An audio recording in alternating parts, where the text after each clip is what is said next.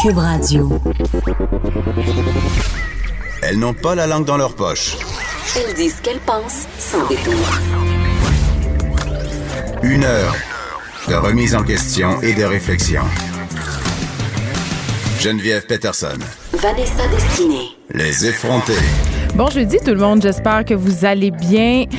Moi, je vais bien. Est-ce que tu vas bien, Vanessa? Je vais toujours bien, Geneviève Peterson. Même quand je vais mal, je vais bien. Ah, mais ça, C'est une vision très optimiste de la vie. ça m'angoisse. Mais voyons! non, mais est-ce que tu fais partie de ces gens qui répondent systématiquement je vais bien quand on te demande comment ça va? Euh, oui, honnêtement, parce que je déteste, par contre, le small talk. Donc, c'est pas parce que je vais bien que j'aime tout, n'est-ce pas? Et le small talk fait partie des choses que je déteste dans la vie. Donc, m'étendre dans des conversations qui ont pas de fin vraiment puis qui ont pas de but précis euh, pour parler de la pluie et du beau temps, c'est quelque chose euh, qui m'écœure. Donc c'est pour ça que je trouve mon compte euh, au micro des effrontés Geneviève parce qu'on on dépasse rapidement le small talk Ah, et ben on oui. s'intéresse aux vraies affaires. Euh, oui, on s'intéresse aux vraies affaires tellement qu'on va s'intéresser à une vraie, on va s'intéresser à une vraie affaire qui se passe en ce moment à Saint-Honoré. Saint-Honoré, c'est une petite ville en fait. je, je vais pas dire village parce que je trouve ça un peu condescendant. Euh, ben oui, en fait, euh, Saint-Honoré, euh, une petite ville où j'ai habité une partie de mon adolescence. Comme tu sais, Vanessa, je viens du Saguenay et je me suis promenée quand même beaucoup. Jonquière, Chicoutimi, Tout ça c'est au Québec, plein de- Geneviève? Ben oui. Ça, c'est au Québec, Vanessa. Et à un moment donné, ma mère, elle s'était fait un chum qui habitait à Saint-Honoré, puis on a déménagé dans une maison, tout d'abord dans, dans un rang, hein, et ensuite près d'un lac. Là, Et- il faut pas dire village, là. Faut vraiment pas dire village. ben, c'est Avec ce que tu viens de me village, là. décrire. C'est un village, Ok. ok, c'est un village. Mais, mais quand même, euh, en fait, on va dire village parce que c'est un village. Ne soyez pas insultés. Vous habitez dans un village, mais c'est un très beau village. D'accord? On a mis les choses au clair. Et je- avant euh, qu'on parle du sujet qui touche à cette ville-là, parce que c'est pas nécessairement si drôle que ça, Ah, je veux juste faire un petit aparté sur la crèmerie. la crèmerie sur le boulevard Martel qui sert littéralement la meilleure crèmerie. euh, la meilleure crème glacée au Québec, ça a juste pas de bon sens. Allez là et allez manger une poutine avec une sauce qu'ils font eux-mêmes et des oignons confits. Une poutine un peu fancy, Vanessa. Ah ouais, ça? ben déjà oignon confit, euh, je m'attendais pas à, entendre parler de ça dans un village. Oui, et là, tu vas là, tu peux manger des hot dogs, tu peux manger Oh, plein d'affaires qui vont te mener tout droit à la crise cardiaque. Et là, mauvaise nouvelle, Vanessa, si Mais tu fais une crise cardiaque euh, parce que, justement, tu as trop abusé de la poutine de la crèmerie du boulevard Martel, euh, ben, tu pourras plus avoir des services d'urgence rapidement parce qu'il faut savoir qu'un des enjeux qu'on a quand on habite euh, en région éloignée, dans un village en périphérie d'une grande ville, c'est l'accès aux premiers soins, aux ambulances. Souvent, à Saint-Honoré, euh, ben, les ambulanciers, ils partent de Chicoutimi, c'est 15 minutes environ euh, de déplacement. Et ça, c'est s'il neige pas, s'il pleut pas, Oh. s'il n'y a pas euh, d'autres euh, d'autres embûches, euh, évidemment, sur la route. Et c'est pour ça que ces villes-là mettent en place des services de premiers répondants. C'est le cas euh, pour Saint-Honoré. Ça fait six ans qu'ils ont créé un service de premiers répondants. Euh, ça, c'est des pompiers volontaires.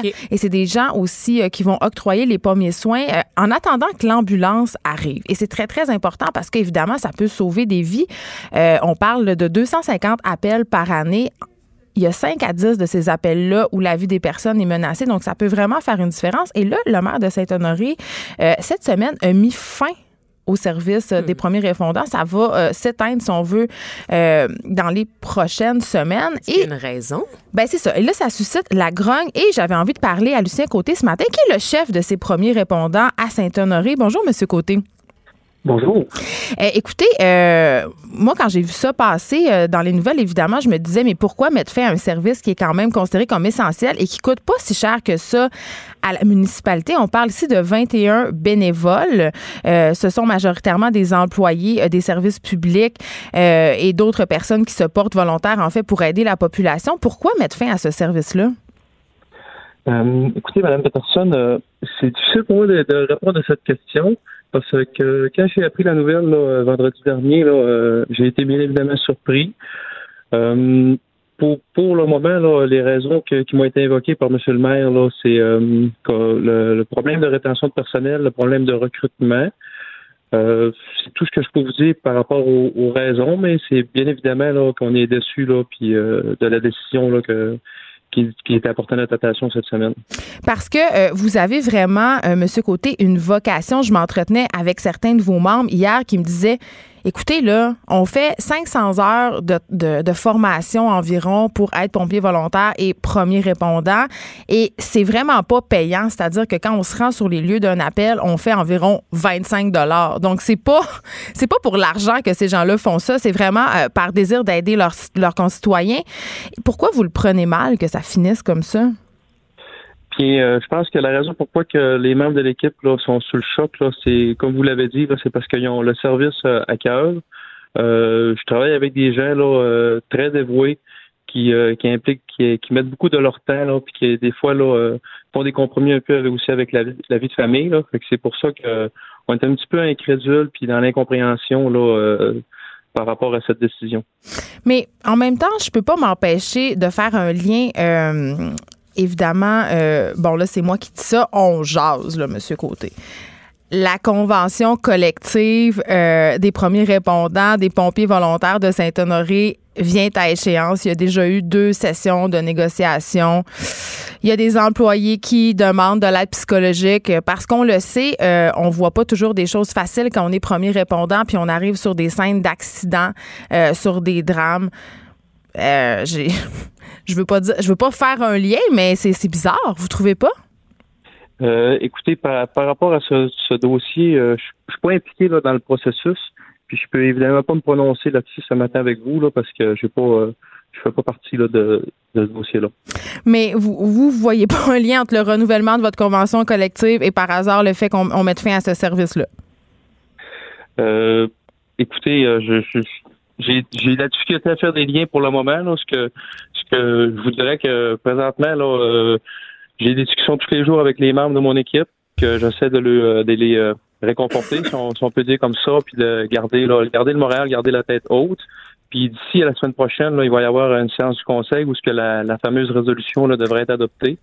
Puis ben nous, on s'est fait le devoir d'être présents pour pouvoir là, euh, entendre qu'est-ce qui va être dit là, durant la séance du conseil, puis pouvoir euh, montrer là, no- notre attachement puis euh, notre volonté là, de continuer le service. En terminant, M. Côté, juste pour, euh, pour que nos auditeurs puissent se faire une tête, qu'est-ce que ça va changer concrètement, l'arrêt de ce service-là? Ça pourrait être quoi les conséquences? Euh, eh bien, les, les conséquences, là, euh, c'est, certain que je peux m'avancer un peu en disant que M. le maire là, avait mentionné qu'il voulait toujours qu'on, se présente sur euh, les, euh, les arrêts cardiaques, là, comme vous avez mentionné tout à l'heure, les cas de force vitale. Euh, par contre, ce que ça va changer, c'est que sur les 250 sorties qu'on effectuait à chaque année, eh bien, euh, c'est un service direct qu'on apportait à la population. On arrivait euh, souvent avant les ambulanciers, où ce qu'on pouvait prodiguer les premiers soins, puis on pouvait réduire là, le, le délai d'attente du patient, puis et bien évidemment le délai de son transport vers un centre hospitalier. Puis les moments où ce qu'on arrivait des fois en même temps que l'ambulance, avec les, en même temps que les paramédics, parce que nos appels étaient exemple plus près là, de Chicoutimi, sur nos limites, là, ben, euh, à ce moment-là, il se fait- il s'effectuait un travail conjoint avec les ambulanciers qui, au bout de la ligne, réduisait quand même le temps d'attente du patient puis son transport vers l'hôpital. Hum, merci beaucoup, euh, M. Côté, de nous avoir parlé ce matin. On rappelle que vous êtes chef des premiers répondants à Saint-Honoré. Merci beaucoup d'avoir participé à notre émission. Ça me touche, Vanessa, cette histoire-là, parce que euh, j'ai vécu en région, puis on dirait que tu es dans un village él- éloigné, tu deviens comme un peu un citoyen de seconde zone. On coupe sans arrêt des services. Et là, chaud du coq à l'âne, je te parle des services de nouvelles. Tu sais, au Saguenay-Lac-Saint-Jean, on a perdu petit à petit euh, toutes nos façons de s'informer. Euh, on a tout d'un coup perdu les émissions de radio matinales. Ils nous passaient les émissions euh, montréalaises. Donc, on n'avait plus de nouvelles de chez nous. Même les journaux, euh, ils en arrachent. Ils achètent des, des nouvelles d'ailleurs. Tu sais, c'est- ça a l'air con à dire, mais c'est comme si à chaque fois on enlevait quelque chose à ces gens-là, puis on les isole de plus en plus, puis ils se retrouvent complètement laissés à eux-mêmes parce que je sais pas, mais c'est comme s'ils n'étaient pas importants. Hmm. J'ai une collègue euh, journaliste, Marie-Ève Martel, qui a signé un livre récemment qui s'appelle Extinction de voix, parce que c'est de Ben. ça dont il est question, pour parler un peu de la fermeture des médias euh, dans les régions du Québec, le fait que les gens sont laissés à eux-mêmes, qu'ils n'ont pas de façon de savoir ce qui se passe dans leur localité, n'est-ce pas? Et aussi, c'est quand, les médias disparaissent petit à petit, Geneviève, ben, il n'y a plus de reddition de comptes. Donc, les gens continuent à payer pour des services, les gens continuent à payer des taxes, ils continuent à voter aussi pour des gens qui sont censés les représenter. Et ces gens-là ne sont plus tenus de rendre des comptes. Donc, euh, il y a des scandales comme ça qui peuvent éclater, qui sont tus en fait parce que ben il y a aussi l'effet de proximité de village, que les gens ils savent qu'il se passe des choses, mais ils ont personne à qui en parler, n'est-ce pas? Donc, Ben, euh, c'est dans l'intérêt en fait des citoyens. Ça fait partie aussi du rayonnement de l'identité, du rayonnement de la culture locale, n'est-ce pas? La présence des médias. Donc, effectivement, quand tu parles de ces enjeux-là euh, reliés à la distribution de services en région, on- Mais ça a l'air de rien. là. On se dit, ah, rien, comme si on habite en ville. Ben oui. On a l'impression qu'on est le centre du monde, mais c'est pas vrai. C'est pas vrai. Il y a beaucoup de gens dont on n'entend jamais parler de leur réalité parce qu'on fait pas l'effort nécessairement de s'intéresser à eux, n'est-ce pas? Sais, tu regardes les nouvelles là, au Québec, le, le bulletin de nouvelles national, et c'est très montréalo-centriste. et pourtant, on sait que le reste du Québec, je, je disais à la blague, ah, toutes ces villes-là, c'est au Québec. Quand euh, on a commencé le segment, n'est-ce pas? Parce que c'est des villes dont on entend trop peu parler Mais- et qui sont pourtant en pleine ébullition. Et on parlait du problème de rétention de services. C'est sûr que si, de rétention de personnel, pardon, si on a de la misère à attirer les jeunes, si les jeunes savent pas sur quoi repose la vitalité de leur région parce qu'on n'en parle pas, parce qu'on la fait pas rayonner, c'est sûr que ça fait juste aggraver le problème. Donc, c'est une espèce de cercle vicieux aussi. Et c'est ça l'extinction de voix à proprement Ben, parler. c'est pour ça que les régions se vident. Puis j'ai envie de te dire, euh, Vanessa, que là, on parle carrément de la sécurité des citoyens. Ben oui. Bon, c'est sûr que euh, je vais pas me faire l'avocat du diable, mais quand même, euh, si tu as le bras cassé, euh, puis que tu attends une ambulance, le fait que les premiers répondants arrivent cinq minutes avant les ambulanciers, ça va pas changer grand-chose. Par contre, Oui. on a tous été émus par cette histoire de femme enceinte qui a dû accoucher dans son véhicule euh, il y a quelques, quelques semaines de ça, n'est-ce pas, qui a eu des complications à la grossesse. Il y avait aucune ambulance pour la transporter à l'hôpital. Elle a appelé. Il y avait, il y avait, bon, évidemment, cette histoire-là révélait plusieurs problèmes, donc un manque de service aussi. Mais on ne sait euh, pas s'il y avait un service de premier répondant à la Malbaie, mais certes, s'il en avait eu un, ben, elle aurait pu euh, obtenir de l'assistante. Donc, c'est un dossier Voilà. qu'on va continuer à suivre et j'espère fortement que le maire de Saint-Honoré va revenir sur sa décision parce que ça fait quand même jaser dans les médias nationaux cette histoire-là parce que justement, c'est la pointe de l'iceberg d'un plus grand problème euh, d'accessibilité des soins, euh, d'accessibilité de services en région éloignée. On se parle d'accommodement religieux, Vanessa. Ah, c'est un de nos sujets. On aime ça beaucoup. Ben, je pense que c'est un des sujets préférés de Québécois at large. Là. Ben, des Québécois. Moi, Ah je oui, dirais ça. Québécois pour Québécois. Exact- Québécois, bien sûr. Exactement. Bien sûr. Euh, les accommodements, euh, les accommodements religieux, évidemment, qui font euh, beaucoup jaser, notamment dans la foulée du projet de loi 21. Et là, il y a un article qui a été publié sur Radio-Canada des employeurs qui seraient dépassés par certaines demandes. OK? Que faire quand son employé, Vanessa, veut pratiquer le vaudou sur ses heures de travail? Écoute. C'est des, écoute, c'est des gestionnaires. Bonbon. Oui, ben, ce sont des gestionnaires québécois qui, se- qui sont prises avec des demandes qui sont parfois farfelues parfois euh, déstabilisantes et euh, tu sais j'ai envie de dire euh, isolées parce que on jasait de ça avant l'émission quand on se préparait on se disait bon ce genre d'article-là, à quoi ça sert? Parce que dans ce texte-là, évidemment, on nous donne tout plein d'exemples. Tu peux en donner, Vanessa. Ben oui. On a beaucoup ri tantôt. J'ai beaucoup ri. Un employé peut-il afficher un grand portrait de Jésus à son bureau? Est-ce que c'est acceptable qu'une stagiaire refuse de serrer la main des clients? Est-ce qu'on peut réciter une prière avant un repas d'affaires? Est-ce que ça va nuire à l'entreprise? Il y avait même il y avait même une femme juive qui refusait de prendre l'avion le samedi parce que c'est Shabbat et qui euh, voulait comme devancer ou vol. repousser les vols. Pour la Saint-Valentin, une cuisinière, on avait acheté une nappe en papier là, pour des enfants dans une garderie, OK, des serviettes de, table avec des petits cœurs aussi. Une cuisinière témoin de Jéhovah refusait d'y toucher parce que c'était une activité païenne. D'autres exemples encore, une catholique pratiquante qui est pas satisfaite de son travail et qui veut un accommodement religieux pour avoir congé tous les dimanches. Ben c'est ça. Puis là, quand on ouvre la porte à ces accommodements euh, raisonnables, évidemment, c'est comme une espèce de boîte de Pandore. C'est ça que l'article nous apprend. Sauf que là, il faut pas capoter avec ça, là, parce que là, la, la première réflexion qui nous vient en tête, ben on s'est dit, si les accommodements raisonnables ne dérangent pas les autres employés, ne nuisent pas à la productivité, ne demandent pas à l'entreprise de s'adapter, donc de faire des pertes monétaires, ça devrait pas déranger personne. sais. Mhm. À la blague, il y a un collègue qui nous a dit euh, pourquoi est-ce qu'on autoriserait ce type d'accommodement-là si on pourquoi en fait pourquoi on dirait non à ce type d'accommodement-là si on permet aux femmes voilées de garder leur voile? Mais la, Sauf fa- que- la femme voilée, ça empêche absolument rien. Ça nuit pas à la productivité, ça fait pas perdre d'argent, elle demande pas de. à- donc, c'est- je pense, dans ce cas-ci, c'est un cas d'a- d'accommodement raisonnable. Raisonnable. voilà. Sauf que un, t'affecte pas. un employé qui doit se lever, par exemple, pour aller prier cinq, six fois pendant son quart de travail, euh, pour moi, ça n'a pas lieu d'être. Tout comme un employé qui va aller fumer dehors.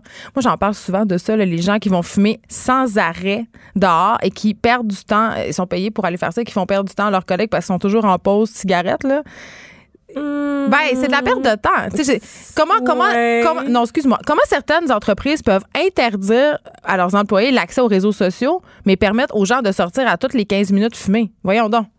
Ben, C'est de la perte de productivité. Je suis Ouais, désolée. Je suis Ben tout à fait d'accord là-dessus. Je voulais pas m'engager dans ce genre de débat-là ce matin, Geneviève, parce que j'ai pas, euh, j'ai pas euh, suffisamment d'arguments nécessaires euh, pour faire bonne figure. Mais ce que j'aurais tendance à te dire, c'est que la personne qui prend du temps pour aller fumer des petites pauses comme ça, ben dans le fond, c'est l'équivalent d'une pause dîner qui est pas payée, dans le fond. Tu sais, cette personne-là va manger à son bureau ou elle va compenser d'une certaine façon. Ben Donc, non, pas nécessairement. Tu sais, c'est quelque chose qui est accepté par les entreprises parce que c'est comme vu comme un mal nécessaire, mais tout ça pour revenir aux, aux accommodements raisonnables, tu sais, la madame qui veut faire du vaudou sur ses heures de travail, pourquoi? Pourquoi? Et là, euh, tu le disais, Geneviève, là, on vous donne ces exemples-là, puis il faut pas capoter. Pourquoi il faut pas pa- capoter? Parce que C'est isolé, c'est là. des, do- des demandes qui sont isolées. On a fait un article de six pages, oui, messieurs, mesdames. On Je me a disais, ça imprimé. le racisme? Sais, Ça, ça, ça nous fait ça, ça jette encore de l'eau sur le Mais moi, je vois deux bons côtés. Donc, je rappelle que euh, pour vous donner un- une idée, entre le 1er janvier euh, et le 28 octobre 2018, c'est un service conseil là, de la Commission des droits de la personne et des droits de la jeunesse, en fait, qui aide les entreprises à traiter euh, ce genre euh, de demande-là. C'est un service qui existe depuis 10 ans et qui est assez méconnu encore pour l'instant. Ils ont reçu seulement 36 demandes d'assistance. C'est ça. Donc, Donc, un article de 6 pages pour 36 demandes. Et là, les gens vont brandir ça puis vont faire Regardez, là. Le Québec Regardez, c'est ça que ça fait, là. les Québec affaires est à la. Mais c'est vrai, quand est à même. la solde des sectaires puis des intégristes. Ce n'est pas vrai. 36 demandes de, de- sur le nombre de Mais Québécois. 36 bonnes demandes. Qui sont- Très divertissantes. qui sont très divertissantes. Ouais. Et donc, euh, je rappelle que ce service-là, en fait, qui est né à la suite des recommandations de la commission Bouchard-Taylor. Donc, il existe un organe pour traiter ces demandes. Les employeurs sont pas tenus d'accepter toutes ces demandes-là. Normalement, ce qu'on essaie de faire, c'est d'aller chercher un compromis, en fait. Donc, euh, ils, ont, en fait, euh, les employeurs une obligation, tu sais, de, de considérer la demande, mais ils ont le droit de la refuser en démontrant l'existence d'une contrainte excessive. Donc, dans tous les exemples qu'on vient de vous nommer, Geneviève et moi, c'est de la contrainte excessive. Donc, ce sont Oui, des forcément des, demandes. employés qui veulent pas se pointer parce qu'ils font le ramadan euh, ou encore une, une, une fille qui se fait engager dans une boutique de vêtements qui arrive habillée euh, normale avec de très gros guillemets pendant trois mois ah, puis après sa période de probation elle arrive avec un hijab euh, Ben oui. c'est pas vraiment ce que tu avais annoncé c'est un peu malhonnête C'est un peu malhonnête. Euh, réciter là, la fameuse prière avant un repas d'affaires, ça ne se fait pas, euh, n'est-ce pas? Donc, avoir un grand portrait de Jésus à son bureau, en veux-tu un signe un ostentatoire? en voilà un. Et euh, ce que j'ai le goût de dire, en fait, moi, je, je vois un bon côté à cet article et je vais vous laisser là-dessus. Euh, c'est le fait que on, avec cet article-là, on comprend qu'en ce moment, on est en train de vraiment orienter le débat sur l'islam, sur les femmes voilées. Mais un article comme ça où on a 36 demandes qui vont du vaudou aux témoins de Jéhovah, en passant par les sikhs et les catholiques qui veulent avoir congé le dimanche, ça nous rappelle que les demandes d'accommodement religieux ça vient de toutes parts ça vient de tout bord, tout côté. Ça concerne toutes les religions, toutes les confessions religieuses.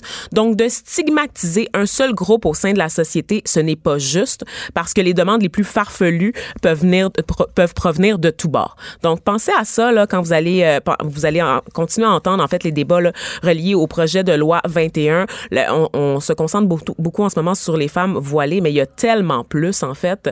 Et, et c'est là-dessus, en fait, qu'il faut se pencher parce que, comme tu l'as dit, le fait de porter un voile, ça ne nuit pas à la qualité du service. Ça peut te froisser dans ton ego, dans tes valeurs, mais ça ne nuit pas à la qualité du service il n'y a que pas tu de perte de productivité. Et les Exactement. autres employés n'ont pas à faire de concessions, si ce n'est peut-être que des concessions morales, parce que justement, Ça te gosse un ça voile. les heurte. Ouais. ça. Triste histoire, euh, Vanessa, ça se passe en Malaisie. Il y a une adolescente qui s'est suicidée après un sondage sur Instagram. Et moi, quand j'ai vu ça, j'ai carrément capoté parce que ma fille et ses amis ne cessent de faire des sondages et je ne cesse de leur dire d'arrêter de faire ça. Je sais pas c'est quoi l'idée là a derrière ça, ou plutôt je la comprends trop bien l'idée a derrière ça. Euh, les jeunes filles qui font des, euh, en fait quand on fait des stories là, pour ceux qui ne le savent pas, il y a une option de sondage, on peut poser des questions euh, à, nos, à ceux qui nous suivent sur Instagram. Et euh, je vois ça passer, là. Est-ce que tu me trouves belle? Est-ce que je devrais sortir avec un tel? Même que hier, j'ai vu une amie de ma fille qui demandait avec quel gars je devrais sortir à l'école, avec qui je ferais un bon couple. Tu sais, plus ça change, plus c'est pareil. là. Nous aussi, on se posait ce genre de questions-là, sauf que ça se passait avec des petits papiers euh, dans la classe. Tu sais, on se passait des espèces de coche oui, oui. coche non. Des comment? Ben, des cochoui cochonons, là. Veux-tu être mon chum, ma blonde cochoui cochonon? Est-ce que je devrais Ah me couper oui, un toupette cochoui cochonon? tu sais, on- tu sais, à cet âge-là, on a besoin de, évidemment, euh, de la- de l'approbation de son cercle d'amis. On veut se conformer. Et là, cette jeune fille-là, ben, elle a fait un sondage. Puis c'est tellement triste, Vanessa. Elle a demandé si elle devait vivre ou mettre fin à ses jours. Mhm. Donc, la Puis jeune Elle fille. s'est euh, suicidée. Tu sais, 69% des internautes ont voté pour sa mort. Mhm. C'est évidemment un suicide euh, qui a déclenché beaucoup de réactions en Malaisie. euh, Ben, partout dans le monde. partout dans le monde, qui est très choquant, en fait. Le ministre de la Jeunesse et des Sports s'est dit quand même assez inquiet pour la santé mentale des jeunes en maladie. C'est un problème national et c'est ça que j'ai j'ai aimé dans sa réaction, euh, qui doit être traité sérieusement. Donc, c'est pas des niaiseries d'adolescents. Pour nous, euh, quand on regarde les, les jeunes interagir sur les réseaux sociaux en tant que parents ou en tant qu'adultes, on se dit, ah, c'est des bébelles, c'est des niaiseries, puis on, est- on y prête Non, non, pas c'est tout. pas anodin. Ma C'est fille, des fois, est assise à la table et je vois dans son visage qu'il se passe quelque chose et je te dirais, Vanessa, que dans 90% des cas, c'est lié à son utilisation d'Instagram. Elle a vu quelque chose qui l'a dérangé, elle n'a pas été intégrée dans une discussion ou elle a eu des réponses défavorables à un sondage. Et euh, pour vrai, c'est quelque chose. Puis je le sais que c'est difficile comme parent de monitorer, si on veut, Hmm. l'utilisation euh, que font nos enfants d'Instagram et des autres médias sociaux. Mais quand on voit que ça va pas, il faut, il faut se demander, il faut, il faut leur poser des questions. Puis il faut relativiser aussi ces sondages-là. Moi, je lui demandais pourquoi vous faites ça? Hmm. Puis elle, elle le sait pas. Elle le fait parce que tout le monde le fait. Effectivement, mais il faut prendre la, la peine en fait de s'intéresser aux réseaux sociaux. Euh, je sais que pour beaucoup de parents, évidemment, ça va de soi d'utiliser Facebook, n'est-ce pas? Mais il y a aussi Snapchat, Instagram, puis là ça a l'air bien bien compliqué. Fait que tu sais, on regarde vite vite, puis oh, moi je toucherai pas à ça, mais c'est important en fait de suivre vos jeunes, de vous créer un compte, de suivre vos jeunes sur Instagram, sur Snapchat, de, leur les parler. de leur parler, demandez-leur comment ça fonctionne, demandez-leur de vous aider, de vous accompagner D'ailleurs, en vous créant un compte sur Twitch ou sur toutes ces affaires-là, TikTok. Il y a un tutoriel pour les parents qui a été fait par Ah! Instagram qu'on peut télécharger. On mettra le lien sur la page Facebook euh, des effrontés. J'en profite pour souligner qu'en février dernier, Instagram a interdit toutes les publications qui encouragent ou promouvoient le suicide, l'automutilation et décidé d'interdire les photos montrant des, blin- des blessures infligées à soi-même parce qu'il y en avait. Euh, puis on s'arrête un petit peu, mais avant, je veux juste dire, euh, je vous donne la- le numéro de la ligne québécoise de prévention du suicide, 1866 appel. Donc 277 3553 si vous avez besoin d'aide, vous pouvez appeler là. Un regard féminin sur l'actualité. Des opinions différentes. De 9 à 10, les effrontés.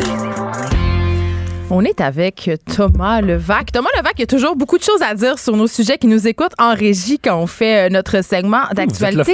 Oui, et là, euh, Thomas, tu avais des choses à dire sur les accommodements raisonnables. OK, premièrement, c'est extraordinaire. La poupée vaudou? La poupée voodoo, c'est extraordinaire. Ça prouve aussi qu'être patron, c'est terrible. Puis gérer des employés, c'est si difficile. Je vais briser l'anonymat. C'est moi qui ai fait de la demande d'accommodement pour la poupée vaudou à Cube Radio. Le- Fait que t'as une, une poupée de, Pierre- de, de PKP, puis... euh, de Geneviève. Moi, moi, Non, j'a- j'aurais peur, moi, si j'étais emploi- euh, employeur. Puis il y a de mes employés qui disaient, ouais, fait que c'est ça, moi, j'ai une poupée euh, à ton effigie. Fait que moi, j'apprécierais avoir une augmentation. Et puis juste travailler trois jours semaine. Mais est-ce que ça marche, le vaudou? Je pense que je pense que pas. Je pense je, je- je lance ça comme ça, là. Je pense que c'est c'est- pas efficace. Tout marche pas jusqu'à là que ça te concerne. Oh, c'est philosophique, ça. Ouais. T'as fait ça. quelques bons coups Voilà, dans moi, la crois- dernière année, Geneviève. C'est peut-être moi. Qu'est-ce que t'en sais? T'as fait de la magie blanche pour m'aider? Noir. Noir. Noir. Noir. Avec... euh, Je sais pas si euh, c'est raciste qu'on vient de dire. Je- Et aussi, je pense que le, le meilleur, euh, meilleur euh, le, le cas le plus célèbre d'accommodement c'est Raisonnable. raisonnable, merci. C'est en 1965 au baseball. Le lanceur Sandy Koufax, qui est un des plus grands lanceurs de l'histoire du Mon Dieu, pas l'autre sort de ce corps. Oui, Sandy Koufax, en 1965, à la Série mondiale, il a refusé de lancer à la première partie de la Série mondiale parce que c'était le Young Kippour. Il dit... euh, Son, équipe a perdu à cause de lui. Non, ils ont gagné la Série mondiale, Ah, mais ils ont perdu le match.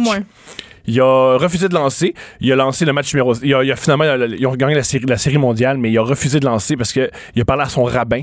Il était pas d'accord euh, avec. Et puis il a choisi sa religion plutôt que son équipe. Écoutez, moi, c'est quelque chose que je comprends pas vraiment, tout ça. Mais. Le baseball, c'est super simple. Non, le Tu- baseball, j'aime ça, Elle mais. adore euh, ça. C'est- Moi, j'aime les hot dogs qui viennent avec le baseball. Ah, mon Dieu. Une fois, j'étais allée aux Yankees, puis c'était vraiment juste pour manger toutes les choses frites qu'il y avait sur le menu du stade. Et je l'ai littéralement fait. 98% des gens dans un stade de baseball c'est pour manger. Mais j'étais traumatisée, euh, par contre, euh, par la solennité de l'hymne national américain. Les gens prennent ça très à cœur. Il y avait un truc sur les anciens vétérans, là, puis j'ai comme un peu ri, puis mon chum me regardait, puis il avait l'air de. Il m'a fusillé du regard en voulant dire, là. Eh, pas juste, euh, pas juste aux États-Unis, hein, dans le reste du Canada aussi. J'étais à Edmonton là, pour Les une game de football. ça important, Puis euh, je me suis fait chier dessus parce que je me suis pas levée pendant l'hymne national canadien, chose qu'on fait jamais ici. Là, je veux dire. Je On garde juste, le silence. je savais juste pas, c'était pas une espèce de statement patriotique. Non, non, j'ai pas mis mon séparatisme genou. poche, là. J'ai pas mis mon genou à terre non plus, euh, Geneviève, comme on voit ailleurs aux États-Unis.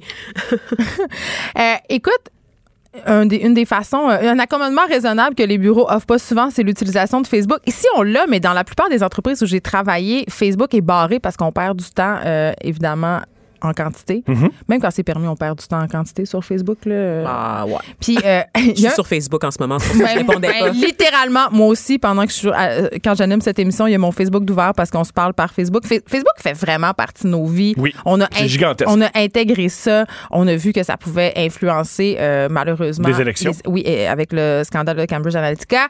Et il y a un fondateur de Facebook euh, qui est le Beatles fâché. Moi, je l'appelle le Beatles fâché, euh, qui a écrit une lettre ouverte euh, la semaine Parce que lui, connaît la machine? Ben, c'est les, pouvoirs de Ouais, cette machine-là. moi, j'ai, en tout cas, ce gars-là, euh, il a fait une lettre dans le New York Times pour dire on devrait démanteler Facebook. Et moi, ça m'a fait un petit peu rire quand même parce qu'il a vraiment l'air du gars, euh, justement, qui a quitté avant que ça devienne big. Il a fait quand même des millions là, quand il a vendu ses parts. Mais j- il- c'est ça. C'est, comme le Beatles qui a quitté les Beatles avant que ça devienne populaire. Puis je, je, je sens une certaine rancœur. Mais toi, Thomas, tu t'es amusé à t'imaginer ce que ça serait notre vie si on démantelait Facebook. Oui, parce que d'un coup, ça arrive. Parce que ce qui est Ça particulier, arrivera pas, là. Euh, Il y a rien à une époque. euh, on oublie que dans des, un de ses arguments, c'est que dans les années, au début des années, du, je pense à la fin du 19e siècle, début du 20e siècle, il y avait une grosse compagnie de pétrole qui ont réalisé que c'était trop trop gros et qu'ils l'ont démantelé pour pouvoir ouvrir le marché. C'est jamais jamais bon dans une économie le monopole. Et en ce moment, Facebook a le monopole. Et à mon avis, Oui, parce qu'ils ont acheté Instagram. euh, Ils sont propriétaires d'à peu près tous les médias sociaux qui pognent auprès des jeunes. Exactement. Moi, ce que je reproche à Facebook, et bien, bien les gens reprochent à Facebook, c'est que maintenant, Facebook s'est rendu, pour bien des gens, Internet.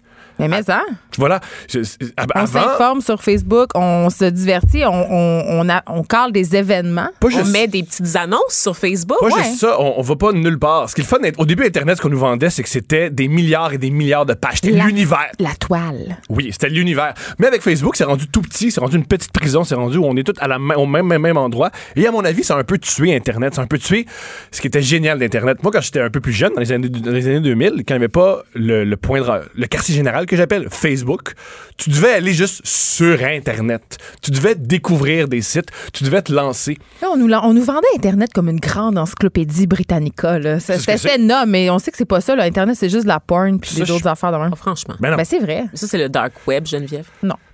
Non, non, Internet, c'est un. c'est- Je pense qu'Internet, c'est extraordinaire. Il y a plein, plein, plein, plein de c'est choses. extraordinaire, mais c'est pas extraordinaire pour trouver des informations euh, qui sont juste souvent. Les gens, ils sont pas capables de faire la différence entre des sites, euh, des, tu sais, hein, des sites qui sont qui ont de la bonne information. Il y a beaucoup de gens qui vont sur Wikipédia puis qui pensent que sur Wikipédia c'est super safe. Ben, j'ai fait mon bac safe. comme ça, tu sauras. Non, mais Wikipédia, c'est. Ceci explique cela. C'est très, très safe. Wikipédia, c'est bien. C'est très, très bien régi. C'est un site qui est extrêmement bien régi, Wikipédia. Oui, oui. Ils sont de plus en plus, sérieusement. là. Oui, il y a, il y a oui, eu euh, une grosse réforme, et je te le dis. Il y a une grosse réforme de Wikipédia? Sûr, oui, que- absolument. Fait que je peux baser toutes, ma, toutes mes affaires tout- sur mais dans la vie, Wikipédia en général, base rien sur tout. Base Ah, tout, ça- ok, ça- c'est un bon Mais conseil. souvent, il va y avoir la référence. Maintenant, on va exiger, tu vas faire Oui. une affirmation sur Wikipédia, il faut que tu mettes la référence. Et les, les notes bibliographiques sont assez imposantes, Geneviève. Donc, Moi, tu je peux connais des médias qui devraient s'inspirer de, de Wikipédia. Bien sûr. Exact. Donc, à quoi ressemblerait notre vie sans Facebook, mon cher Thomas? Que, qu'est-ce que ça serait? Ça serait plus le fun. Euh, un, il y aurait la peur de. On irait. Tu sais, on avait, on avait l'expression surfer sur le web. Vrai, ça, on l'a perdu parce qu'à l'époque, ce qu'on faisait, c'est on, on naviguait, on partait, puis on tombait sur des sites étranges. Et moi, c'est ce que j'aimais d'Internet avant. C'est qu'avant Internet, c'était. Tu tombais dans le- l'intimité et les idées de gens bizarres que tu n'as jamais rencontrés. Tu tombais sur un site, mettons, d'une personne qui aimait vraiment Shania Twain. Puis là, il y avait un site Shania Twain vraiment, vraiment fucked up. T'as-tu le lien de ce Non. J'aimerais ça, moi aussi. Mais c'est drôle parce que je dis ça parce que ma blonde à l'époque faisait- a fait un site sur Shania Twain puis elle s'est ramassée dans le TV Hebdo et c'est le plus grand accomplissement de sa vie. Elle s'est ramassée dans le TV Hebdo pour son site de Shania pour ça que Twain. tu l'as laissé? Et à ce jour, elle, elle vend des centaines de milliers de billets, mais ça touche pas le bonheur qu'elle a ressenti de voir son site de Shania Twain recensé dans le TV Attends, Hebdo. ta blonde vend des. Donc, c'est une humoriste, cette personne-là? Non, c'est une productrice. Oh, wow. Mais euh, oui, oui, je, moi, je sors juste avec des gens qui font plus d'argent que moi puis qui peuvent me dominer. Mais ça, c'est autre chose! Euh, c'est aussi toi, c'est ce que j'aime d'Internet avant, c'est qu'on tombait aussi beaucoup sur. Il y avait avant aussi les blogs, des gens qui Ah oui. exprimaient leurs émotions. Il y avait des gens qui écrivaient. Il y avait plus, à mon avis, d'artistes. Le but c'était pas de devenir populaire, c'était de. Ce que j'aimais avant, c'est qu'on on pensait que c'était un journal intime. Le Internet, c'est un endroit où on, on lançait nos idées. Et aussi, ce que j'aime, ce que j'aime pas aussi de Facebook, c'est que maintenant, Facebook, on a toujours des visages. Et je crois que je m'ennuie de l'anonymat d'Internet d'avant. Quand tu es anonyme, tu peux aller un peu plus loin. On le voit, il y a beaucoup, beaucoup d'écrivains et d'écrivaines qui écrivent sur, qui écrivent sur des noms de plumes, mais qui sont plus libérés comme ça. Moi, je faisais ça au début. Je faisais, j'avais un blog qui s'appelait Madame Chose. Ah, C'était ben un voilà. personnage. Oui. C'est comme ça que je me suis fait connaître, entre guillemets. Génial! Puis je le disais pas. euh, euh, ça a pris du temps avant que je, je sorte de l'anonymat parce que je trouvais que ça me conférait justement une grande liberté.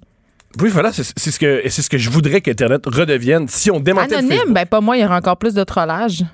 Oui, mais si, si- le trollage, c'est pas Ça vient grave, avec la culture des médias sociaux, tu vas me dire. Non, c'est quelqu'un qui a un masque qui m'insulte. Moi, ça m'atteint pas. Moi, ce qui m'atteint, c'est Ah, moi, quand- c'est quand ils ont une photo d'œuf. Ah, ben là. Une photo d'œuf ou, Ou le- de une- chat ou de fleurs. ou du drapeau du Québec. Inacceptable. Ben moi, c'est au contraire, ces gens-là, tu, ils perdent toute crédibilité. Si ton, ton avatar, c'est un drapeau du Québec avec les Patriotes, puis t'as 22 abonnés, je ne t'écoute pas.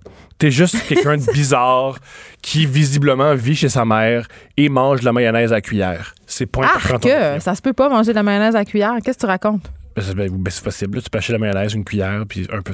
Il y a des choses beaucoup plus incongrues. T'as-tu vu le mayo chop? Non. qui est un, un nouveau produit, en fait, euh, de mayonnaise de ketchup dans le même pot. Je voulais faire une parenthèse parce que Mais ça moi, vu va... que, je ça, suis, vu que je suis extrêmement blanc, j'adore ce produit. Mais moi, c'est des produits que je comprends pas. Depuis que ça se vend, je suis l'homme le plus heureux du monde. Non, mais ça, je dors comme- moins, j'ai plus d'énergie. Je suis tellement heureux de ce produit. Ça a aidé ton acné aussi. Ta En plus! dépression, ta dépression, voilà. Tout, tout. Moi, ce que je comprends pas, c'est ce genre de produit-là où tu as littéralement juste à mélanger du ketchup et de la mayonnaise. Je comprends pas pourquoi ça existe. Comme les œufs déjà battus, les patates déjà prêtes à aller au four, déjà, tu sais, les On- patates de- que tu rajoutes juste de l'eau, de la préparation à crêpes, tout ça, là, ça devrait juste pas exister. T'aimes pas Aunt Jemima. Non, je me rien Tu de ça. parlais de, de productivité. C'est fou le temps qu'on gagne. Ben non, en tu mélangeant pas du littéralement ketchup deux et de la minutes. mayonnaise. C'est fou. Au moins deux gagne. minutes. C'est vrai, moi, une mère de famille nombreuse, je devrais envisager ça. Oui. Et aussi, c'est ce que je trouve aussi de. Fait que, ouais, ouais, ce que j'aimerais, c'est le retour à l'anonymat. Et aussi, ce qui est. euh, le fun de, de, de Facebook, c'est qu'il y a aussi, je pense qu'il y aurait plus d'art s'il y aurait moins Facebook, parce que l'objectif d'Instagram et de Facebook, c'est d'être populaire, c'est juste d'aller chercher, c'est aller chercher le consensus. Mais ça, c'est vrai. Puis tu sais. Et ce qu'il n'y avait pas avant. Ce qu'il avait pas avant, c'était aller chercher une petite niche, ça a été étrange dans ton coin, et je préférais ça. Je- j'aimais- je- ce que j'aimais d'avant Internet, c'est que c'était immense. Et là, maintenant, Internet n'est plus immense, il est tout petit, tout petit, petit, tout petit. Moi? Ça nous ramène à nous, ça nous ramène à un petit chat. Et c'est, je crois, la, ce qui est extraordinaire avec Internet, c'est à quel point c'est grandiose et c'est gigantesque. J'ai constaté. euh, Et aussi, ce qui est, ce qui est pas touché avec Facebook. il me laisse pas parler. non, mais. Littéralement, il me laisse pas parler. C'est correct, vas-y, parle, 6 heures parle. par semaine. Moi, j'ai juste 15 Mais moi, c'est jamais assez. Je veux juste que ça soit moi qui parle tout le temps. On est dans le très, très petit, tu disais, Thomas, c'est Oui, ça. dans le- là, dans- dans- dans- dans le Geneviève. Peterson, elle adore l'Internet dans sa forme actuelle. là. Oui, t'as moi, raison, je en ce me moi. Mais attends, je voulais parler des likes sur Instagram qui sont disparus avec toi parce que euh, là, on peut plus savoir qui nous like parce que tu disais Mhm. euh, le but d'internet maintenant c'est rendu je me moi, likez-moi puis tu sais on a quand même prouvé que les, les likes ça avait le même effet que tu sais ça, ça créait de l'endorphine, c'était littéralement une drogue, tu sais. Mhm. Et là moi j'ai constaté une affaire que je trouve vraiment bizarre et suspecte. Thomas, depuis qu'il y a plus, il y a plus de likes, on peut plus voir, j'ai plus de likes sur mes photos Instagram. J'en ai plus qu'avant. Tu sais Qu'est-ce que j'ai appris, moi? Qu'est-ce que ça nous dit, ça, Ben sur moi, les gens? j'ai- j'ai une. Peut-être aussi que tu as fait de la télé dans les derniers jours. Non, non, non, non, non. Non, moi, je pense qu'il y a des gens qui veulent pas qu'on sache qui like. Genre, mettons, t'as une blonde, tu likes une photo d'une fille, là, elle va faire une crise. Mais ce qui. euh, Là, tu, là, En mais là, bas tu- de 12 Non, likes, ça s'affiche. C'est comme moi, c'est ma moyenne. Moi, je vois qui- tous les likes encore. Ah! ce qui ce qui cloche dans ce que tu avances, c'est qu'ils n'ont pas enlevé l'option d'aller voir qu'est-ce que tu as liké? Fait que tu as encore l'option sur Instagram. Il de Ah, faut voir vraiment que tu veuilles liké. stalker, là. Oui, mais Ben, c'est ça. c'est un clic. C'est ça, les réseaux C'est sociaux. ça, c'est Moi, un j'aime clic. ça. Moi, j'ai des vortex de stalkage. J'adore ça. C'est ce que je trouve dommage aussi d'Internet, c'est que euh, c'est beaucoup, beaucoup, beaucoup euh, de l'espionnage maintenant. Tandis oui. qu'avant, c'était. On, ben, on expose des idées. on- J'aime beaucoup, beaucoup le, le- Avant Internet, c'était. c'était C'était plus libre. C'était plus. Démocratique. Oui, là, maintenant, Oui. c'est très basic. C'est très. Oui, et aussi, euh, quelqu'un m'a fait réaliser ça. Vu que Facebook et Twitter et Instagram, c'est facile, plein de gens pas bons en informatique sont là et plein de gens qui ont peut-être pas d'affaires sur Internet, ils sont. Et c'est souvent eux autres qui dérangent. La démocratie, c'est pas toujours une bonne chose, Thomas Levac. Merci La beaucoup. dictature sur Internet, c'est la conclusion. C'est ce qu'on retient de ta chronique. Merci d'avoir été Je avec suis nous. Mao Zedong, Toujours un plaisir. Geneviève Peterson. Vanessa Destinée. Elle manie aussi bien le stylo que le micro. De 9 à 10, les effrontés. Vanessa, on reste dans le sujet euh, de la technologie, du sang dans nos cellulaires. Euh, là, est-ce que c'est encore une chronique pour me faire culpabiliser? Absolument, Oh. Geneviève. Euh, tu le sais, on, on adore magasiner, on est obsédé par les vêtements, les tendances, mais on ressent tout le temps cette espèce de point de culpabilité quand on pense à tout ce qu'il y a derrière l'industrie de la mode. Hein? La destruction de l'environnement, la pollution, les mauvais traitements aux animaux aussi, donc cuir, fourrure, you name it. Et surtout, Geneviève, les conditions de travail des gens dans les usines des pays en voie de développement. Et Bon, euh, je suis déjà en train de m'ouvrir les veines de ben, culpabilité. ça. Sachant que c'est toujours des femmes, souvent en fait, des femmes pas toujours, sachant que je viens moi-même d'un pays en voie de développement, je, je me Tu sens n'es tout- pas du Québec? non, Geneviève, le vaudou, voyons donc, ça nous, ça nous ramène toujours à ça. Euh, j'ai parfois un malaise en pensant à ma consommation et j'ai toujours des amis, des connaissances qui ressentent le besoin d'exprimer leur supériorité morale, Geneviève, en m'expliquant que, sans, non sans condescendance évidemment, que j'ai juste acheté moins de vêtements parce que c'est tellement superficiel, aimer la mode, il y a des friperies, puis ça me permettrait d'a- d'arrêter de Ah, ça gaspiller sent tout mon argent. le Kenny, les friperies. Ben oui, là. ça- que, que je pourrais euh, genre économiser mon argent pour le mettre sur des vraies choses, des vraies affaires, comme un REER, Geneviève, hein? Mais ça, je suis d'accord. Ben moi, je- oui. moi, je suis pour qu'on puisse acheter des vêtements et cotiser à nos réels. Oui, oui, je, je suis d'accord. Tout ça est vrai. Mais combien de ces personnes qui me font la morale, Geneviève, tu penses, seraient prêtes à faire des sacrifices sur leur propre mode de vie? Combien est-ce qu'il y a de ces personnes qui réalisent que pour vivre comme on vit, en Amérique du Nord, OK, en Occident, c'est sûr qu'il y a du monde qui souffre puis qui écope ailleurs. Combien de ces personnes réalisent que dans les produits qu'on consomme, il y a une forme d'exploitation? Les draps dans lesquels tu dors, là, ils ont été tissés par une madame enceinte au Bangladesh. Ça me dérange pas vraiment. Le réveil qui te dit chaque matin d'aller te tuer à petit feu dans une job que t'as a été faite en Chine. Ta première gorgée de caféine, de cocaïne liquide plutôt, le café, celle que tu viens de prendre devant mes yeux, Geneviève, tu la dois à un fermier autochtone guatémaltèque qui se défonce le dos à travailler pour l'entreprise qui l'a dépossédé de ses terres. C'est dramatique ton très- affaire ben, matin. c'est Mon très, très, Dieu, très Seigneur. dramatique, Geneviève. Je suis là-dedans, je suis dans la culpabilisation, le sel sur lequel tu consultes tes courriels là, en buvant ton café, justement, et que tu utilises plus tard dans la journée pour euh, t'offrir des moments de gratification en, en mettant des sondages, n'est-ce pas? Et Puis en rempli- en mettant des selfies de moi en homme. exact. Et rempli de sang, celui des enfants africains qui travaillent dans les mines Oh, au péril de leur Arrête. vie. Oui, je suis lourde ce matin, Geneviève, parce que je suis tombée sur un texte en début de semaine qui m'a complètement décalissée. Et non, je m'excuserai pas pour le langage, parce que c'est un texte qui m'habite encore. Du sang dans vos cellulaires, tu le disais, un texte de Sophie Langlois, correspondante en Afrique pour le diffuseur public. Euh, ça m'a rappelé à quel point on est une mau- maudite bonne gang. Puis je m'inclus là-dedans, là, hein, à 100 à fermer les yeux sur les atrocités qui nous garantissent le confort euh, à nous, euh, chers Améri- Nord-Américains. Je vais pas me faire plus moralisatrice que ça, mais je veux quand même vous amener à réfléchir ce matin. J'espère que ce qui m'a bouleversé aussi va vous bouleverser également. Est-ce que tu sais c'est quoi le coltan, Geneviève? Ben, ça doit être, selon moi, une matière dont on se sert pour mettre euh, pour fabriquer des cellulaires et qui détruit l'Afrique au complet, la terre, la couche d'ozone. Évidemment, tu devines où est-ce que je m'en vais. C'est un minerai, effectivement, de type radioactif, qui est pas très beau, en fait, qui a longtemps été sans intérêt. Par contre, c'est un minerai qui a des propriétés qui vont permettre de contrôler la température, la chaleur, ce qui fait qu'on l'utilise beaucoup dans les cellulaires, dans la fabrication des ordinateurs aussi.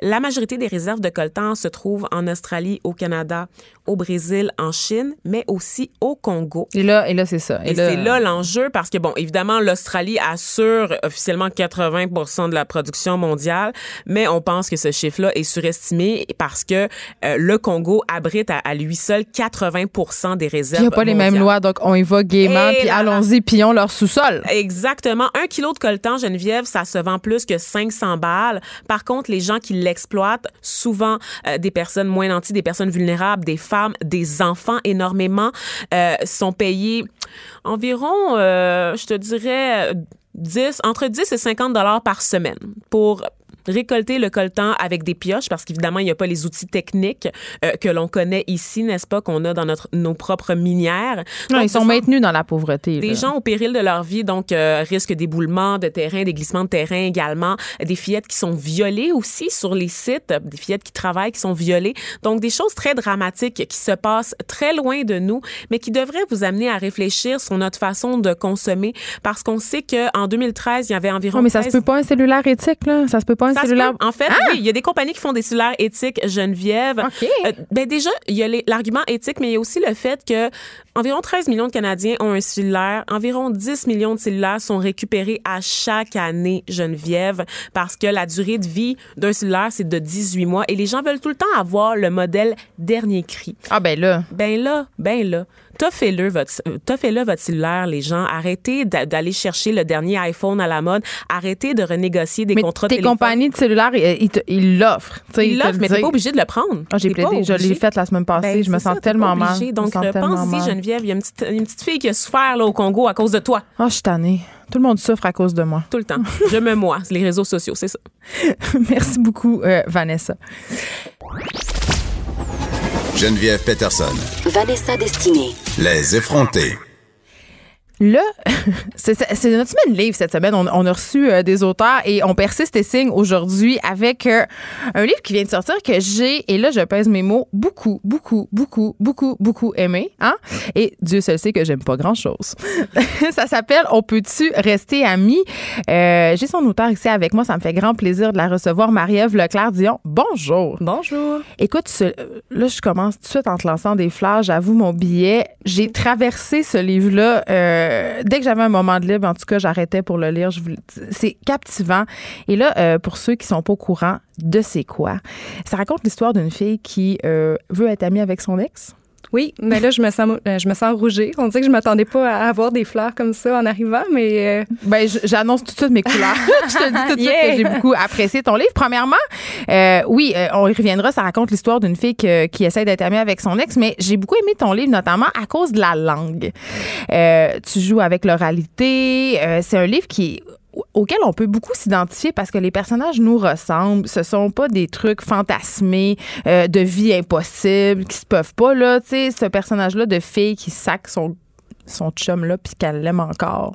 Je pense qu'on peut tous un peu s'identifier à oui, ça. ben c'est ce que les gens me disent en fait, euh, mes lecteurs, mes lectrices là, euh, qui euh, en fait c'est des personnages qui ont beaucoup de failles, des personnages un peu brisés, qui sont pas parfaits. Puis euh, je pense que les gens peuvent se reconnaître là-dedans, mais surtout aussi dans le grand sujet de on peut-tu rester ami avec son ex parce que tout le monde a eu un ex, ou en tout cas, je leur souhaite. Là. Puis, euh, fait c'est toujours une question que tu te poses aussi. euh, en fait, c'est la question que tu poses souvent quand tu laisses l'autre. Là, t'es comme. Mais les gens ils veulent pas qu'on soit amis avec nos ex. Ils trouvent ça bizarre. Oui.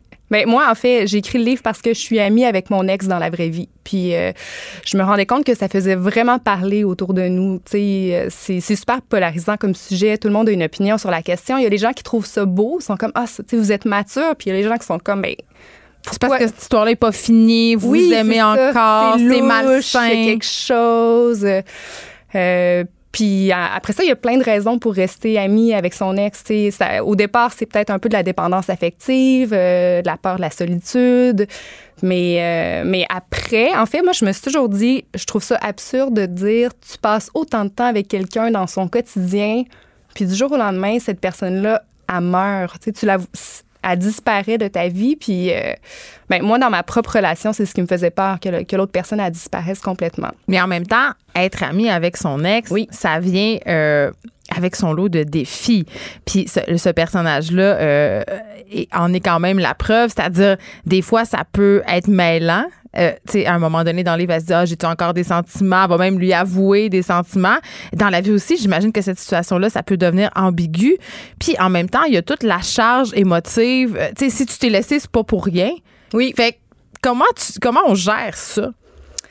Tu, tu parles de moi dans ma vie Non, personnelle avec ben, mon ex ou ben, dans le ben, livre? On peut parler de ta vie personnelle, mais j'ai l'impression que ta vie personnelle, est, parce qu'à la fin, il y a quand même un chapitre assez, euh, assez révélateur où tu demandes à ton, tu dis à ton ex que tu es en train d'écrire un roman. Oui. Fait que là, on sait plus qui est qui. là. Est-ce que c'est Marie-Ève Leclerc Dion qui parle ou c'est le personnage? Tu sais, tu joues avec cette fine ligne-là de l'autofiction Tout à avec fait. brio. Tout à fait. Euh, ben, je pense que quand tu laisses l'autre, euh, en fait, peux-tu juste me rappeler la question? On dirait que... Ben, c'est quoi les, les principaux défis? Parce que je te disais, si tu t'es laissé avec une personne, c'est parce que forcément, euh, ça allait pas. Donc, être ami avec son ex, c'est du travail aussi, comme être en couple. Oui. Comment ça marche? Parce que moi, moi j'ai un ex, puis je, je- je- on s'entend bien, mais euh, de dire on va être amis, Ben, en fait, pas. je pense qu'il y a comme une. Puis, c'est pas obligatoire d'être ami avec son ex dans la vie, là. Vraiment pas, là. euh, mais je pense qu'il y a une période obligatoire de. euh, que tu as besoin de te laisser du temps, tu sais. Même le, le personnage principal, euh, il se laisse un peu un six mois, tu sais, un six mois pour laisser retomber la poussière avant d'essayer d'être ami pour vrai. Puis là, après, il y a plein de pièges, tu sais. C'est vrai, elle se dit, ben là, ça marche, sais, on a du fun ensemble. Pourquoi qu'on. Dans le fond, c'est peut-être ça, l'amour, tu sais. C'est peut-être avoir du fun avec sa meilleure amie. Mais ça, c'est vrai ce que tu dis, Marie-Ève Leclerc. On dirait que quand tu laisses quelqu'un, ça devient tout de suite moins compliqué, puis la relation redevient le fun. Ça, ça m'est souvent arrivé. Là, tu te laisses, puis tu fais, ben écoute, non, c'est donc, ben, on, on s'entend donc bien bien, puis on se chicane donc bien plus, tu sais. Oui, vraiment, vraiment. Puis il y a d'autres pièges aussi de mais comment tu réagis quand un des deux a un chum ou une blonde. Euh, Des fois, tu es un peu possessif aussi avec ton ex. T'es comme, OK, si on est amis, ben je suis mieux d'être sa meilleure amie, tu sais. Ben, Mais- parlons-en des nouveaux chums puis des nouvelles blondes parce que moi mon premier réflexe ça serait d'être jalouse de cet ex là puis de me dire ben là coudon y a-tu encore quelque chose entre eux? Euh, il y a anguille sous roche qu'est-ce qui se passe? Comment comment on fait cohabiter toute cette espèce de de petite famille là parce que ça en est une en quelque part Tout à fait. Mais je pense vraiment que c'est, euh, en fait, puis je suis pas une experte. On dirait que je parle comme une psychologue qui peut donner des trucs Ben, Pour aux vrai, gens. euh, moi, je trouve que ce livre-là, c'est pas un livre de psychologie, c'est un roman, mais ça m'a beaucoup fait réfléchir. Il y a quand même un fond de, pas de psychopop parce que c'est, c'est- j'aime pas la psychopop, mais il y a une réflexion là-dedans qui est sociale Oui. quand même, au-delà que ça soit une fiction, une œuvre d'art, un livre, tu sais. Euh, j'ai l'impression que tu as beaucoup quand même réfléchi là-dessus, puis que ce livre-là, c'est le fruit de cette réflexion-là. Donc oui, en ce sens, t'es notre experte. Mais je pense qu'il y a, en fait, il y a deux raisons pour, euh, se laisser. Puis euh, c'est une réflexion que la protagoniste a. euh, soit que te- tu- ça marche vraiment plus là. T'es comme en, vieillissant ou au, fil du temps là. les gens ils vont plus bien ensemble ou il y a aussi l'autre raison de ben tu te réveilles un matin puis c'est c'est un ami que t'as sur ton oreiller à côté de- sur l'oreiller à côté de toi tu sais c'est plus Oui, Mais mais, j'ai envie de te dire que c'est pas un peu tout le temps ça, l'amour, au bout d'un certain temps. Tu sais, qu'est-ce qui différencie l'amour puis l'amitié? Ça, c'est une question euh, de ton livre aussi, parce que à un moment donné, quand ça fait, mettons, 13 ans que tu es avec une personne, c'est c'est sûr que si on se déchire notre linge sur le comptoir de la cuisine, olé, olé, là, ça, ça sera plus ça. c'est sûr Fait que ça devient comme un ami, puis est-ce que c'est mal? Je pense pas, mais là, justement, le, la protagoniste, elle se le dit, cette, cette, cette réflexion-là. Elle se dit, ben, si on s'était rencontrés plus tard, ben, on aurait passé notre vie ensemble, puis on aurait été des compagnons de vie, tu sais. Puis, mais euh, avant 30 ans, on dirait qu'on veut vivre le grand amour encore et encore. Euh, mais tu sais, là, on rentre dans de quoi de, dans une question plus intense, là. Mais je pense qu'une des, une des raisons pour rester amis, c'est est-ce que la personne, c'est encore une- un de tes humains favoris, tu sais? Puis dans, dans cette histoire-ci, ben c'était ça. C'était comme, je veux encore cette personne-là dans ma vie. Euh, puis c'est très égoïste aussi, tu sais. T'es comme, je veux vivre le grand amour avec quelqu'un d'autre, mais j'aimerais ça t'avoir encore dans ma vie. Mais là, c'est le beurre, l'argent du beurre, le cul, la crémière, j'ai envie de te dire. Là. Exactement. Mais tu sais, j'ai- j'aimerais ça, voir ça, puis dire, ben c'est juste mature. Tu sais, c'est deux, deux personnes qui ont vécu des choses ensemble, puis sont rendues à vivre autre chose, mais euh, sont assez, euh, ils s'aiment encore assez, ils ont assez de l'affection un envers l'autre. pour. Puis il y a pas d'enfants aussi là-dedans. Tu sais, je- Oui. imagine s'il y avait des enfants. Là, je te pose une question. OK, on jase. Là. Puis peut-être que tu pas la réponse, mais quand je t'entends me parler comme ça, je me dis, mais pourquoi on est obligé de laisser une personne pour avoir des relations avec d'autres personnes? On dirait que c'est tout le temps un peu ça. Le, le réflexe, c'est OK, c'est un peu moins la passion. Là, j'ai envie de vivre une passion avec quelqu'un d'autre. Donc, forcément, on doit arrêter d'être ensemble. C'est une super bonne question. Puis tu sais, ça vraiment, ça remet en cause aussi le concept de la fidélité. hein. Tu sais, on, on Parce a que ton été- personnage dans le livre, elle prend des breaks au début pour aller voir ailleurs, puis son chum la trompe, Oui. puis elle est fâchée de ça. Elle dit Mais écoute, moi, c'était légal, mais c'est la même affaire. C'est la même affaire. C'est la même, même affaire. Mais après, le concept de la fidélité, tu sais, nous, on a été élevés avec ça aussi, la fidélité. Puis, euh, mais je pense que, justement, mon personnage, à un moment dans, dans l'histoire, elle se rend compte que, ben, ben non, l'infidélité existe. Puis, elle se rend compte qu'il y en a autour d'elle aussi. Euh, elle va se permettre, elle aussi, euh, d'aller dans cette direction-là après l'avoir jugé, tu sais, d'où les personnages imparfaits qui... euh, Ben, j'ai envie de, de lire un passage aux auditeurs euh, parce que euh, la protagoniste, elle a une amie qui s'appelle Mathilde puis qui est un peu plus wild. Ben, pas plus wild, oui, mais elle a des plus idées. wild. Elle a des idées un peu plus ouvertes.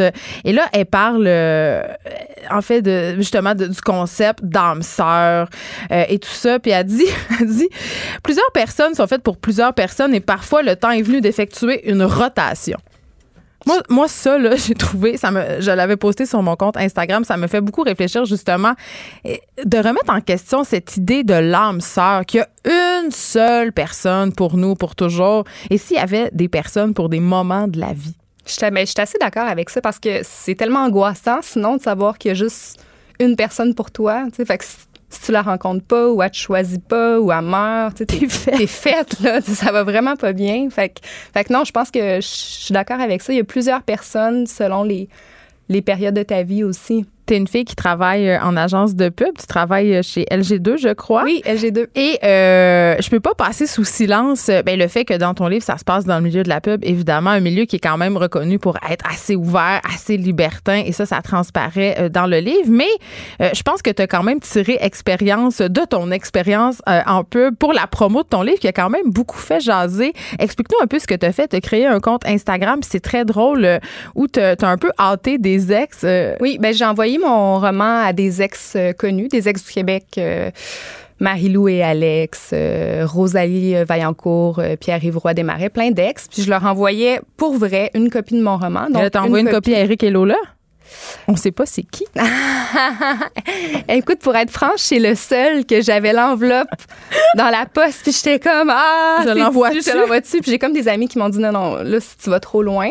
Mais je l'envoyais toujours à deux ex. Euh, un livre pour les deux, puis je photographiais l'enveloppe, puis je la mettais sur mon compte Instagram. On peut-tu rester amis? Puis je taguais les ex, puis je leur demandais, est-ce que vous pensez qu'on peut rester amis? Puis, tu sais, j'ai, je l'ai envoyé, j'ai tiré un peu le concept, je l'ai envoyé à Brad Pitt, euh, puis Jennifer Aniston. Pour vrai, ça, je sais, j'ai, j'ai, j'ai dépensé un petit de 10 ou 15 pour. Mais euh, t'es consciente qu'il ah, il parle français. Ah non, Brad mais je- parle français. Il a habité dans le sud de la France avec Angelina. Il va peut-être le lire, Marie. Il va peut-être le lire, imagines-tu? ça serait Il va malade. peut-être en faire une vue à Hollywood. Tu vas peut-être être célèbre. Je pense que j'ai des chances. Je pense que oui, mais c'est très, très drôle. T'as envoyé ça Brad. Oui. Mais son ami, tu le sais, il est allé à son party de 50 ans. Ben En a parlé ici. Ils ont l'air, ah oui, Ils ont- ils l'air à redevenir amis, là, c'est ça, là, ça. Puis là, tout le monde se dit quoi? Tout le monde se dit, ils vont reprendre ensemble. Peut-être. C'est, mais c'est une bonne question, justement. Parce que c'est ça qu'on veut tout le temps quand des ex sont amis. On se dit, ils vont reprendre ensemble.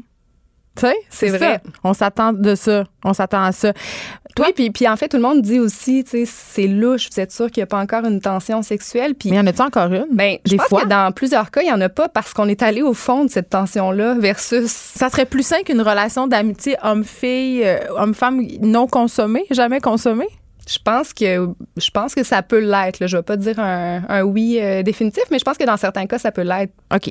Est-ce que tu es pour ou contre drunk texter son ex? Euh, ben, je suis pas dans le jugement des textos. Moi, je trouve qu'on on est beaucoup obsédé par les textos. Puis même quand on est en, en relation avec un nouveau gars, on suranalyse nos textos. Je pense qu'on n'est jamais à un texto près que ça passe ou vrai, on ça fait, de on fait de l'exégèse textuelle. Moi, je capote. Oui. Le temps qu'on passe à, à analyser, ah, c'est ça qu'il voulait dire, puis là, l'emoji, c'était tout ça. C'est beaucoup trop. Ben, je pense que c'est de l'énergie euh, mal dépensée. là. On devrait euh, déployer être ami avec notre ex au lieu de le drunk texter ou. Si tu coucher avec son ex, on peut-tu? Mais quand on drunk texte notre ex, parce que il y a quelque chose de pas réglé puis qu'on espère peut-être revenir aussi. Là. Fait que je pense qu'on n'est pas encore rendu à la phase d'être amis. Tu sais, pour être ami, il faut vraiment être sincère dans notre amitié. Là. Est-ce que tu vas écrire d'autres livres? Moi, je le souhaite tellement. Parle-moi, est-ce que tu as un autre projet en chantier? Hey, Parce J'aimerais que tellement là, ça, écrire d'autres livres. Là. Euh, oui, oui, oui, j'ai d'autres idées. Puis euh, j'ai reçu beaucoup d'amour pour ce livre-là, plus que je pensais. Donc, ça me, ça me donne le goût de continuer. tu t'attendais à rien quand, quand Ah, tu- c'est pour ça que j'ai fait mon stun sur Instagram. Je me suis dit, il n'y a personne qui va le lire. Il y a ma mère, puis mon chum, puis that's it. c'est- Ben, c'est déjà beaucoup. Oui, c'est les deux personnes euh, très importantes. Comment il a pris ça, ton ex, quand il a lu ce livre-là? Euh, ben, vraiment. En fait, ça fait longtemps que je l'écris, fait qu'il a eu le temps de se, de De se faire à l'idée? Oui, tout à fait. Oh! Mais euh, il, il était, il m'a supporté là-dedans, mais c'est surtout la blonde de mon ex aussi. Elle est pas jalouse. Pas du tout. Mais nous, on a une relation très particulière. Là. On est vraiment rendus amis pour la vie, pour la vie dans la vraie vie, puis on va en vacances avec nos enfants. Fait que, tu sais, on est ailleurs dans le concept de l'ex, là, mais ça montre que c'est une vraie amitié aussi. Ben, ça montre que c'est possible, puis ça montre qu'il n'y a rien de noir ou blanc dans la vie, puis qu'on peut toujours euh, faire du chemin. Moi, je trouve ça beau, puis j'aspire à ça. Merci, Marie-Ève Leclerc-Dion. Je rappelle le titre de ton excellent livre. On Ah, peut-tu merci. rester amis? Puis pour vrai, là, je recommande à tout le monde qui a un ex, donc tout le monde a un ex, donc tout le monde devrait lire. Tu vas en vendre des tonnes. Merci beaucoup d'avoir été avec nous. On se retrouve demain de 9 à 10. Cube Radio.